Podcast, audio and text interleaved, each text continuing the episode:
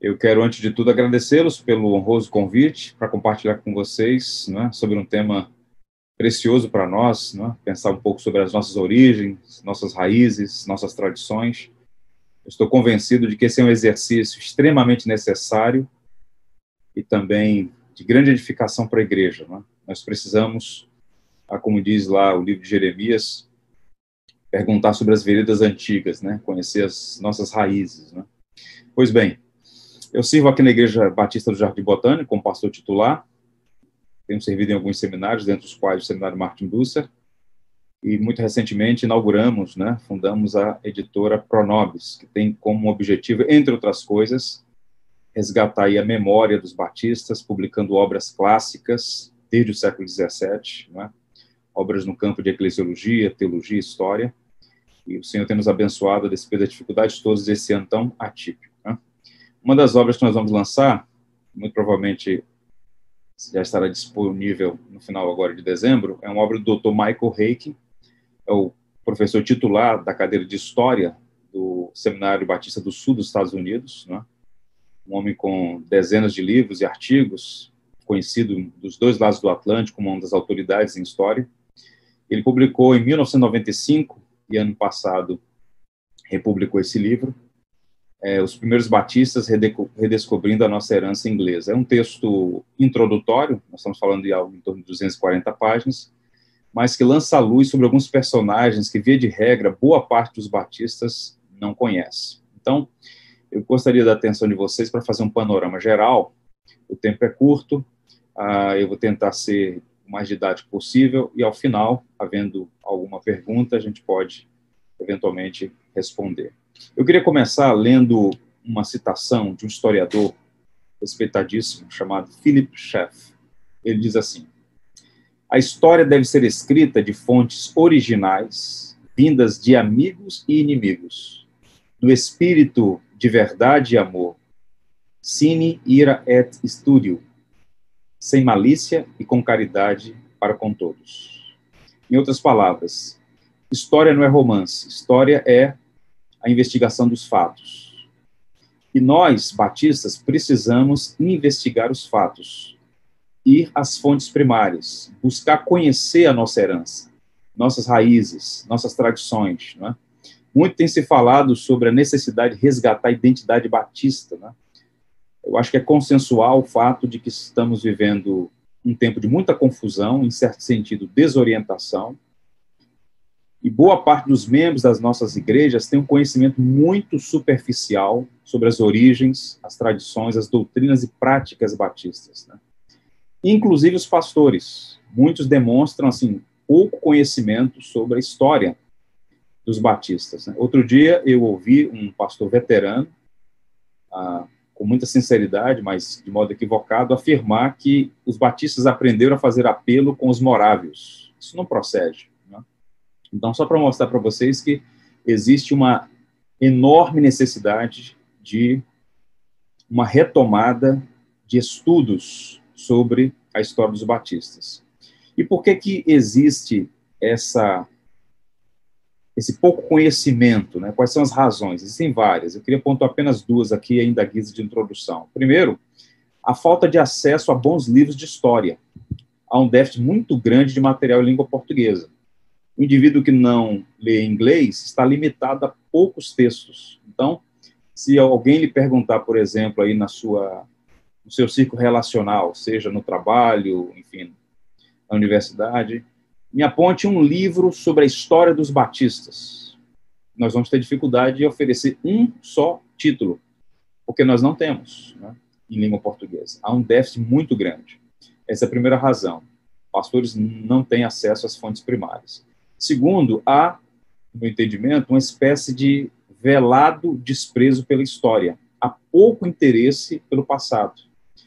Pouco interesse e disposição de aprender com aqueles que nos precederam na fé.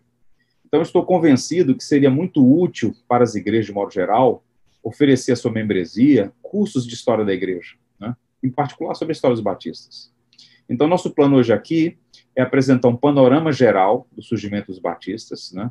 Os principais e mais influentes nomes do século XVII, quiçá um pouquinho aí do início do século XVIII, e, ao final, apresentar três características elementares, distintivas dos batistas. Né? Antes de tudo, a gente precisa considerar o contexto a partir do qual surgem os batistas. A gente não nasceu num vácuo, a gente surgiu dentro de um contexto histórico.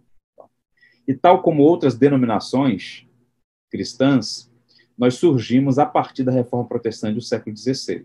Então, a gênese dos batistas está vinculada aos desdobramentos históricos do protestantismo na Inglaterra. E, para ser mais específico, nós precisamos pensar sobre o movimento puritano e o subsequente movimento separatista inglês.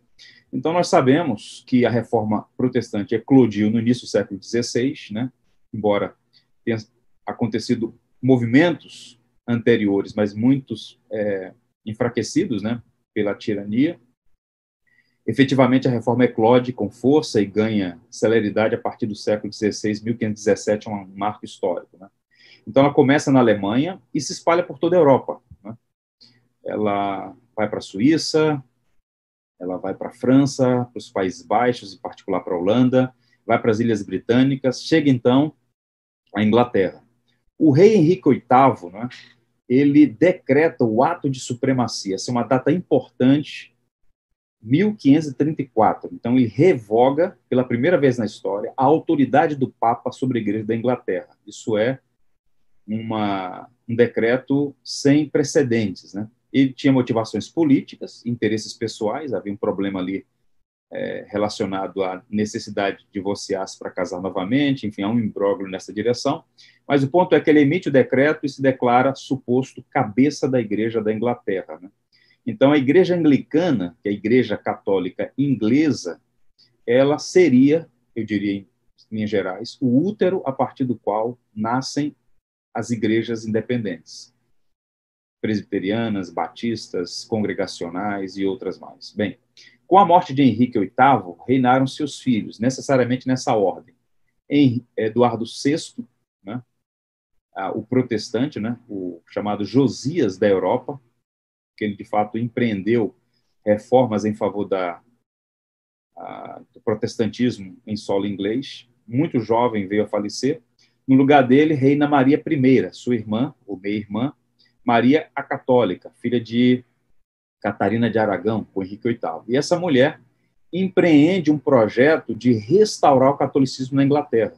Há uma obra clássica chamada História dos Mártires, do John Fox, que mostra ah, o nível de, de, perseguição que foi ah, liderado por essa mulher, que entrou para a história como Maria a Sanguinária. Né? Ela vem a falecer, jovem também, na casa de 40 e poucos anos, e assume Elizabeth I. Elizabeth ela faz um acordo, um pacto nacional, chamado de Acordo Elisabetano, em que ela busca promover a paz e estabilidade no reino.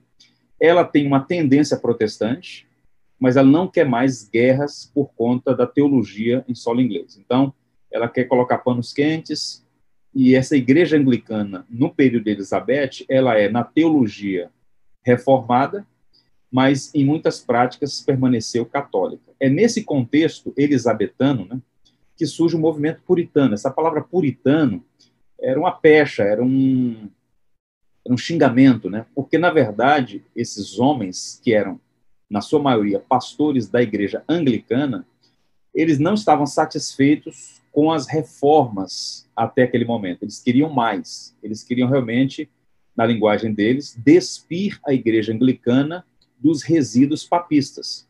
Então, eles estão promovendo uma purificação, então a ideia de puritanos, né?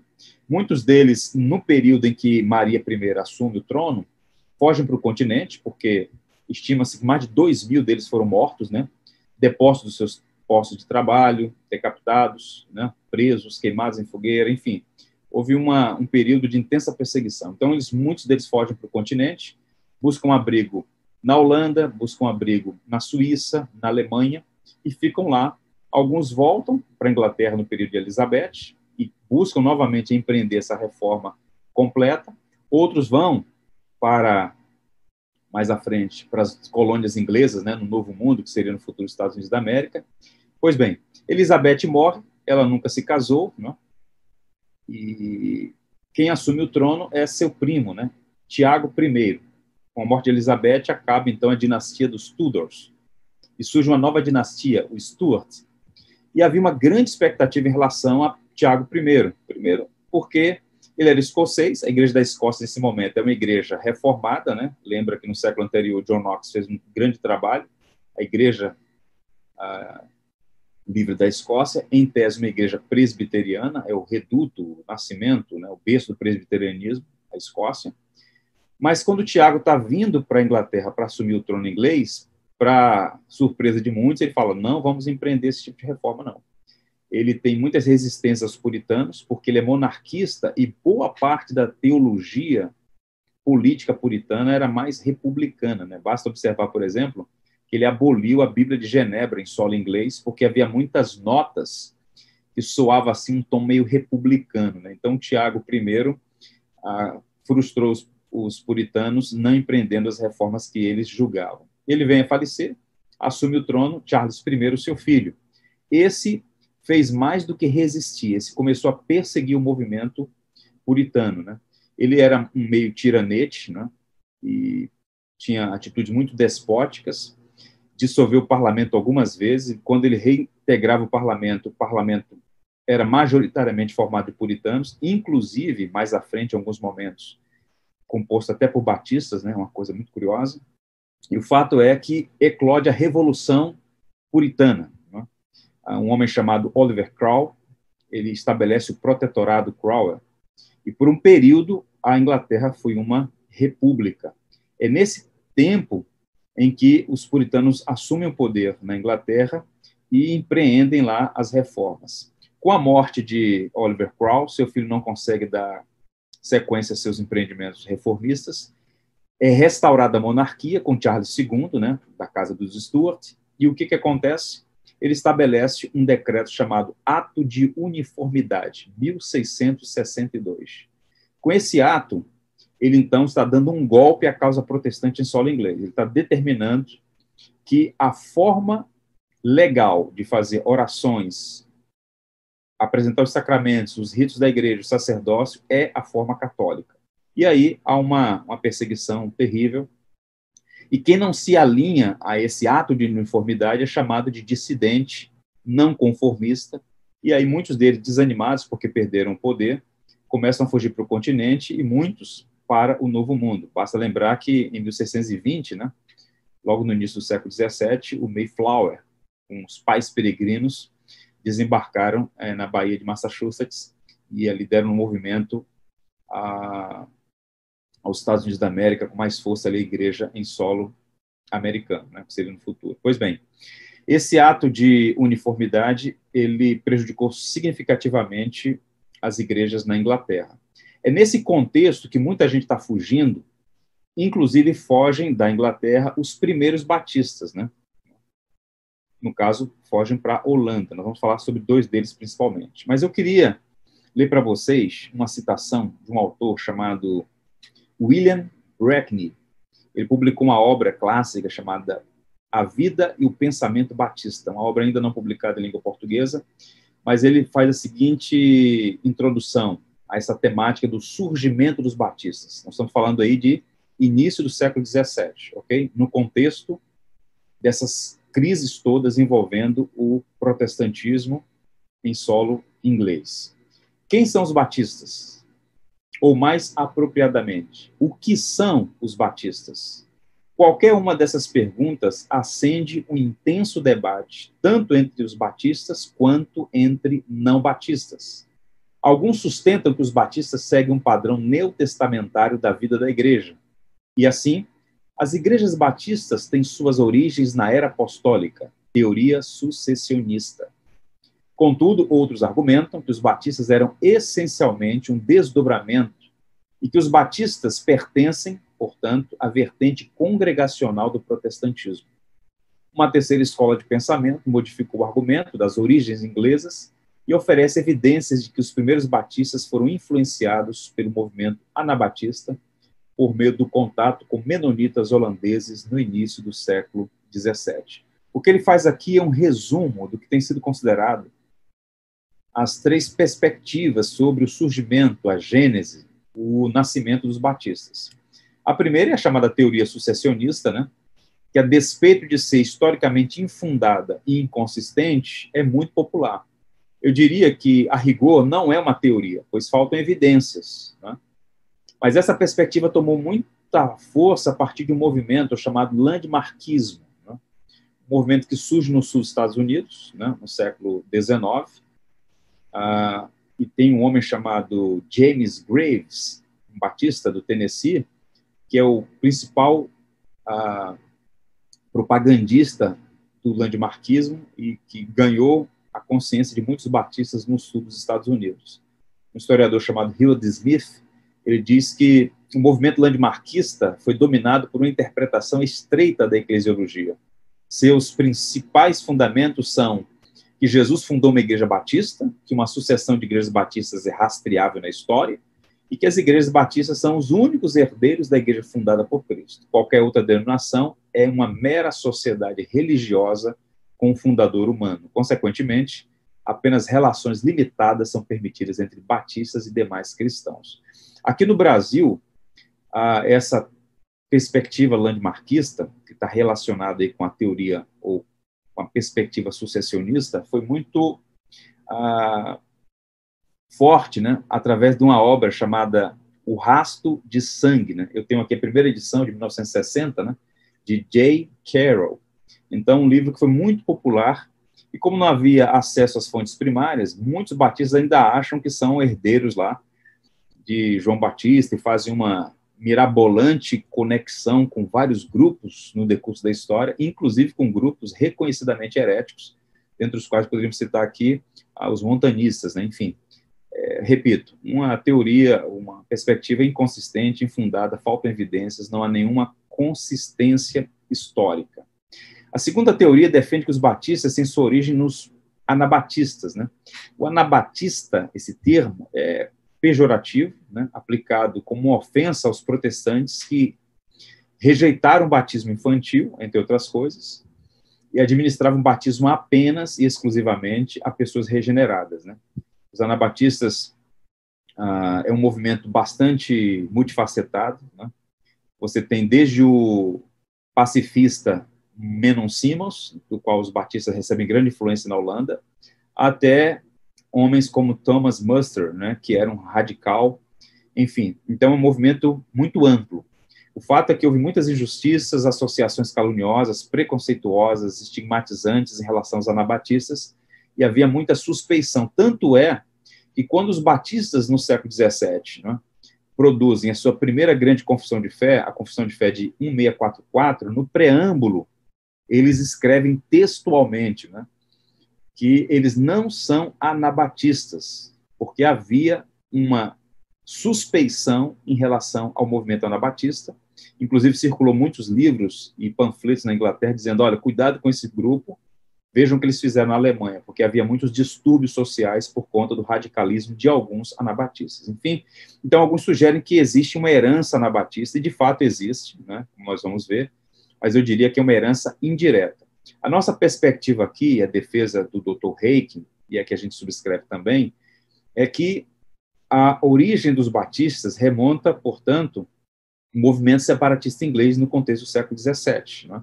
Então, você tem esse movimento de saída de muitos pastores da Inglaterra por conta da perseguição e esse movimento de separação da igreja da Inglaterra é nesse contexto que surgem os batistas. Hoje você tem inúmeros historiadores antigos, como Kenneth Lawtoret, uh, August Strong, mais recentemente, homens como Timothy George, Thomas Nettles e Michael Hay, que advogam essa perspectiva, essa teoria. Então, o movimento batista, ele então nasce diverso, né, e sob circunstâncias muito adversas. Foi um tempo difícil, muito difícil, né, para os batistas, porque era uma igreja clandestina, era uma igreja perseguida, ah, basta observar, por exemplo, que a segunda confissão de fé inglesa foi escrita em 1677, mas eles só publicaram em 1689 a partir do ato de tolerância que foi emitido pelo rei. Então, eles nasceram num contexto de muita perseguição e muitos problemas. Bem, os batistas nascem no século XVII como dois grupos, né? Estão divididos em dois grupos, chamados batistas gerais, e os batistas particulares. Dois grupos distintos. E essa nomenclatura, batistas gerais e batistas particulares, denota a distinção quanto à perspectiva soteriológica, ou seja, o entendimento deles sobre a doutrina da salvação, especificamente quanto à extensão da expiação de Cristo. Os batistas gerais, eu diria, eram arminianos, embora essa expressão não fosse muito usada naquele momento, porque eles defendiam que a morte de Cristo uh, era uma expiação ilimitada e indefinida, suficiente para salvar a todos, mas incerta quanto ao número de redimidos cabendo ao homem a decisão última, ou seja, um sacrifício que foi feito por todos e agora depende do homem, aceitando esse sacrifício, ser salvo. Os batistas particulares, né, por vezes chamados de calvinistas, eles pregavam que o sacrifício de Cristo havia sido definido, exclusivo e eficaz somente em favor da igreja. Eles gostavam muito daquela passagem Paulo aos Efésios: Cristo amou a igreja e a si mesmo se entregou por ela. Então, eles nascem ah, em dois grupos. Primeiro os batistas gerais e depois os batistas particulares. Entre os batistas gerais, há dois nomes que são importantes para entender essa gênese, né? John Smith e Thomas Helwys. No início do século XVII, essas são as duas personalidades mais importantes. Eles saem da Inglaterra fugidos, né? Uma congregação pequena, não chegava a 40 pessoas, e se estabelecem em Amsterdã. Lá eles são influenciados pelos menonitas, né, ou por um grupo chamado Waterlands, que eram aqueles que já praticavam rebatismo, né, batismo apenas para adultos, enfim. E o John Smith, né, que foi ordenado ministro da Inglaterra em 1594, então ele era um ministro anglicano, que rompe com a Igreja da Inglaterra nesse movimento separatista. Né? Então, quando ele vai para a Holanda, ele então publica um documento em 1609, um documento chamado O Caráter da Besta, em que ele denuncia né, aquilo que ele acreditava ser práticas e doutrinas papistas presentes na Igreja da Inglaterra. Né. Ele produz um artigo, uma confissão de fé, na verdade, né, com 20 artigos em 1609, mas qual o problema? O John Smith, né, que era muito inconsistente e inconstante, né, ele batiza a si mesmo, depois vai batizar a congregação dele, depois ele acha que não tem validade, ele procura os menonitas, se submete mais uma vez ao batismo, agora por um pastor menonita, enfim. Ele cometeu alguns erros teológicos graves. Nesse documento, a Confissão de Fé que ele publicou em 1609, ele nega algumas doutrinas que os batistas hum, jamais imaginariam e jamais, historicamente, negaram. A doutrina do pecado original, no artigo 10, ele diz assim, ó, não há pecado original, nenhum pecado de origem ou descendência, mas todo pecado é real e voluntário. Isto é, uma palavra, uma ação ou um plano contra a lei de Deus, e, portanto, infantes estão sem pecados. Ele abraçou, em alguma medida, o pelagianismo, que é a doutrina herética, já condenada pela igreja lá atrás. Então, mas o principal problema, isso é curioso, a principal controvérsia entre os batistas no primeiro momento é de natureza cristológica. O Thomas Harris rompeu com ele porque nessa confissão que ele escreveu em 1609, ele abraçou a perspectiva menonita de carne celestial, em outras palavras, ele negou a plena humanidade de Cristo. Então, John Smith é, de fato, um dos primeiros batistas da história, mas ele cometeu vários erros e o Thomas Harris rompeu com ele, voltou com uma parte daquela congregação para a Inglaterra por conta das práticas heréticas do, do John Smith. E aí, então, quando volta para a Inglaterra, o Thomas Harris, ele publica uma confissão em 1611 em que ele afirma o pecado original, ele, ele afirma aquelas convicções trinitárias, cristológicas clássicas, né, produzida pelos concílios nos sete primeiros séculos da Igreja. Né? Então, alguém chegou a dizer que eles estavam dispostos até negar a, o distintivo do batismo, mas jamais poderiam negar a plena humanidade de Cristo. Né? Enfim, então Thomas Harris, de fato, é o grande nome dos batistas gerais. Né? É um homem notável. Quando ele volta para a Inglaterra, ele produz alguns documentos ele volta com um grupo muito pequeno, a primeira igreja dele, fundada na Inglaterra, tem 10 membros, né? Ele produz um documento, além dessa confissão de fé, um documento sobre a liberdade de consciência, é um negócio fantástico. Olha o que ele diz aqui, ó, um documento precioso. A religião dos homens a Deus é entre Deus e eles. O rei não responderá por ela, nem deve ser o rei seu juiz entre Deus e o homem. Que sejam heréticos os turcos, judeus ou quem quer que seja, a quem não pertence o poder terreno de puni-los de forma alguma. Em outras palavras, os batistas, eles são paladinos da liberdade de consciência, de religião, né? e começa com esse notável homem, o Thomas Harris. Outros surgiram, pouco conhecidos, né, como John Murphy, Leonard Bush, né, que eram paladinos aí da liberdade. Nos Estados Unidos, o Roger Williams, né, o John Clark, Isaac Barkons, o Jonathan Lennon e outros mais. Bem, mas o que é curioso, quando ele volta para a Inglaterra, ele é preso e, infelizmente, morre na prisão, jovem também, né? E o John Smith morre de uma doença, salvo engano, alguns suspeitam de tuberculose. Então, esses dois primeiros batistas, logo, embora tenham dado a sua contribuição e sua influência, uh, viveram um pouco. Né?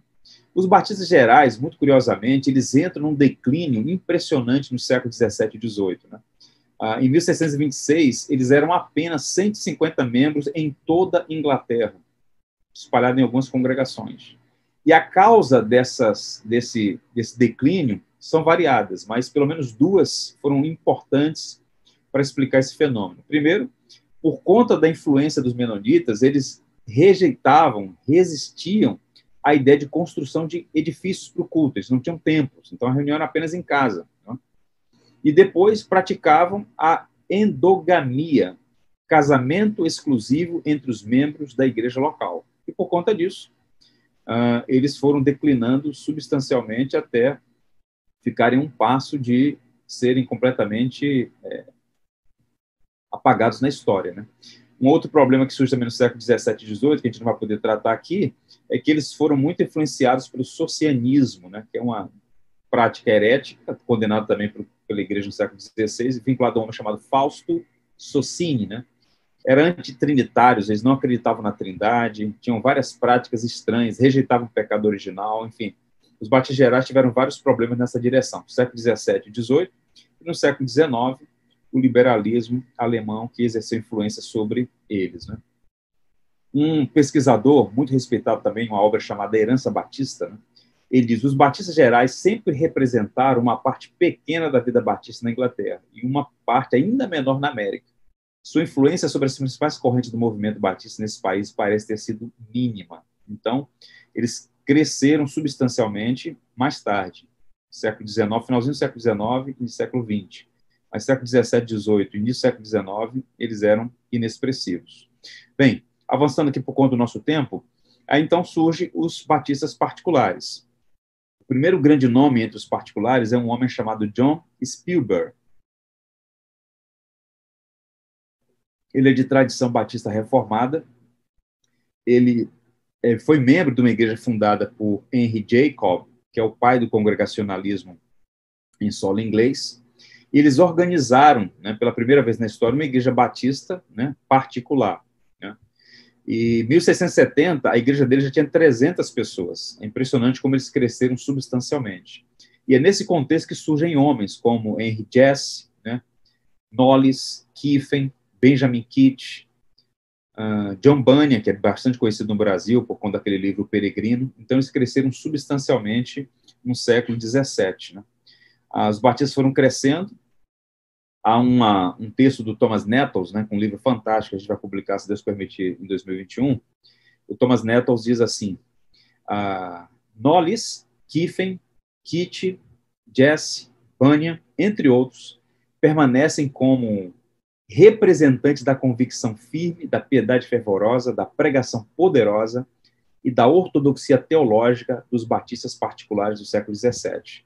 Embora algumas diferenças quanto à ceia e à membresia eclesiástica tenham existido naqueles dias de egressão do separatismo, havia unidade na soteriologia, ou seja, havia ali um consenso. E eles produziram vários documentos, né?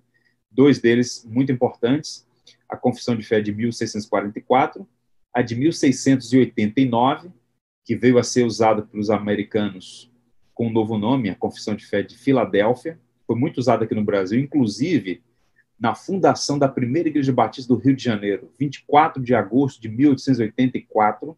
William Bagby, os cinco fundadores da Igreja do Rio de Janeiro, colocaram na ata de fundação a Confissão de Fé da Filadélfia, que é a Confissão de Fé dos Batistas Particulares de 1689. Isso é muito interessante. Então, no século 17, 18, os batistas cresceram substancialmente. Né? E aí tem alguns nomes que destacam entre eles. Né? John Gill, foi o maior teólogo batista, é uma coisa impressionante, infelizmente pouco conhecido, às vezes caricaturado. Só para vocês não terem uma ideia, John Gill publicou o comentário de toda a Bíblia. São mais de 21 mil, 21 mil páginas de comentário bíblico. É uma coisa impressionante. Publicou sistemática, publicou várias obras, né? Era o maior hebraísta da Inglaterra, o cara dominava grego, latim, hebraico, era uma mente prodigiosa. O John Bunyan, que foi um grande escritor também, né, famoso pelas suas obras, em particular o Peregrino. Um homem chamado Andrew Fuller, né, que é o mentor da primeira sociedade missionária. Bem, os batistas gerais tiveram o problema do socianismo e no século XIX o problema do liberalismo, né? Então, assim, a negação de algumas doutrinas basilares da fé cristã. Os batistas particulares sofreram muito no século XVIII por conta do hipercalvinismo. Arrefeceu demais o trabalho batista, geraram sérios problemas. Até que surge esse homem chamado Andrew Fuller. Ele era um batista particular, convicto, e ele, então, bebendo na fonte de Edwards, né, que é o grande teólogo das Américas, ele, então, escreve um livro chamado O Evangelho Digno de Toda Aceitação. Então, ele afirma que Deus elege os fins e os meios. Embora Deus tenha pessoas que ele elegeu para salvação, é competência da igreja pregar o Evangelho. E o pecador tem o dever moral de se arrepender e crer em Jesus Cristo. Então, são esses homens, Andrew Fuller e mais 11, no caso, 12 pessoas, que fundam a primeira Sociedade Batista Missionária em 1792. E o Fuller foi o primeiro secretário e exerceu essa função por 23 anos. Né? Nós publicamos agora recentemente uma, um opúsculo, uma biografia do John Piper sobre Fuller. O Piper disse que ele ficou em casa para salvar o mundo. Então, o movimento missionário que é eclode no século XIX, é eclode por conta desse movimento que nasce entre os batistas particulares. O mais famoso deles é o William Carey, que foi para a Índia e exerceu um trabalho extraordinário. Enfim, então você percebe claramente que dos dois lados do Atlântico cresceram substancialmente. Você basta observar as sociedades missionárias nos Estados Unidos, né? Os primeiros missionários que vieram para o Brasil, basta observar que Zachary Clay Taylor estudou com James Boyce, que fundou o Southern, lá em Louisville, no Kentucky. Então, esses missionários todos beberam dessas fontes, né? E o mais conhecido de todos os batistas particulares, o Charles Spurgeon, né, chamado príncipe dos pregadores, que enfrentou uma luta muito grande no século XIX, com várias controvérsias, mas foi, de fato, o maior e o mais conhecido dos pastores batistas da história, exerceu seu trabalho extraordinário na Inglaterra no século XIX. Meu tempo está chegando ao fim, ao fim, eu queria apenas ler para vocês, pontuar, né, vou apenas sumariar aqui para eventuais perguntas, Uh, nesse panorama geral, existem três marcas que são distintivas dos batistas, né? sejam eles particulares ou gerais. Né? Primeiro, ortodoxia. Os primeiros batistas eram ortodoxos. Né? Na contramão de John Smith, né? eles afirmaram nas suas confissões, tanto pessoais como indivíduos, né? ou como confissões de igrejas, né? A fé trinitária e a herança cristológica dos primeiros concílios. Então, nós somos monoteístas trinitários, nós queremos no único Deus, que é Pai, Filho e Espírito Santo. Nós afirmamos a plena divindade de Cristo, sua plena humanidade, né? uma pessoa com duas naturezas, isso aí nós jamais abrimos mão. Então, os batistas são confessionais. Né? Hoje tem havido aí um movimento muito triste, eu lamento, de rejeição de confissões, de credo. Isso não tem relação com a nossa história. Isso é abandono da nossa tradição. Os batistas em toda a história sempre foram confessionais, sempre tiveram doutrina expostas, documentada, ah, inclusive o credo apostólico, né? Eu, tô lendo, eu li um livro recentemente do Timothy George, e ele faz uma, uma nota muito interessante. Na primeira reunião da Aliança Batista Mundial, em Londres, 1905, os batistas ficaram todos naquela assembleia em pé e leram em uníssono o credo dos apóstolos. Né? Hoje, em algumas igrejas, é impensável, porque nós abandonamos a nossa posição confessional.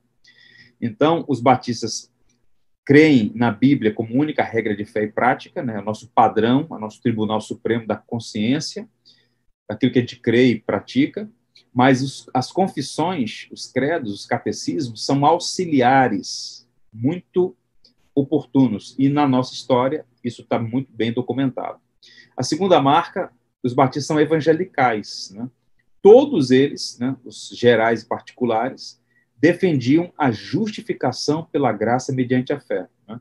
Esta tem sido a principal doutrina, uma marca distintiva do protestantismo. Né? Nós somos salvos não pelo que fazemos, mas pelo que Cristo fez. A nossa salvação baseia-se fundamentalmente na pessoa e obra de Jesus Cristo. O debate entre os gerais particulares era sobre como a fé vem e por que ela vem. Né? Tem a ver com a eleição incondicional e condicional, mas afirmamos a salvação pela graça somente. E a eclesiologia distinta, porque no que tange ao batismo, os batistas afirmavam credo batismo, né? Embora os primeiros batistas batizassem por aspersão, para escândalo de alguns irmãos, os primeiros anos eles batizaram por aspersão. A primeira vez em que é nominalmente citado o batismo por imersão é na Confissão de Fé de 1644, com os batistas particulares. Basta lembrar, por exemplo, muita gente não conhece, o John Norcutt, é um pregador batista do século XVII, escreveu o primeiro tratado sobre batismo, batismo escrito por um batista. Nós vamos publicar esse material ano que vem, se Deus permitir. É um texto muito precioso. E o John Gill fez uma vigorosa defesa do batismo, ah, do credo batismo e do batismo por imersão. Eu encerro, gente, lendo para vocês uma citação de um teólogo medieval chamado Pedro de Bois, ele diz assim: Somos todos anões sobre os ombros de gigantes. Graças a eles, podemos ver além deles. Ocupando-nos com os tratados escritos pelos antigos, apoderamos-nos de seus pensamentos seletos, sepultados pelo tempo e pela negligência humana, e os soerguemos, por assim dizer, da morte para uma nova vida. Então, estudar a história é nos colocar sobre os ombros dos gigantes aprendendo com seus acertos e com seus desacertos, buscando imitar os seus, as suas atitudes corretas e evitar os eventuais erros. Que Deus nos abençoe.